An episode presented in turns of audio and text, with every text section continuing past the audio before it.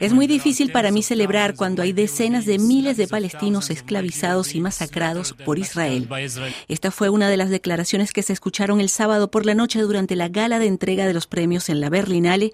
El director palestino Basel Adra tuvo la palabra luego de recibir el premio al mejor documental por No Other Land, una cinta sobre las expulsiones de palestinos en Cisjordania. Ya que estoy en Berlín, le pido una cosa a Alemania, respetar el llamado de Naciones Unidas y detener el envío de armas a Israel. El también palestino Hadam Balal hizo un llamado al cese el fuego en Gaza y asimismo el cineasta estadounidense Ben Russell subió a la escena con el tradicional pañuelo palestino y acusó a Israel de genocidio.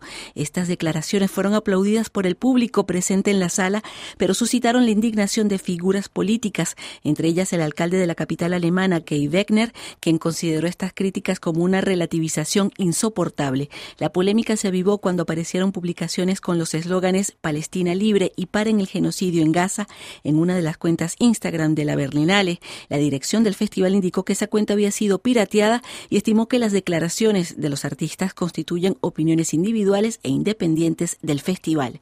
En cuanto a los galardones, la franco-senegalesa Mati Diop se llevó el oso de oro a la mejor película por Dahomey, mientras que el dominicano Nelson Carlos de los Santos Arias obtuvo el premio al mejor director.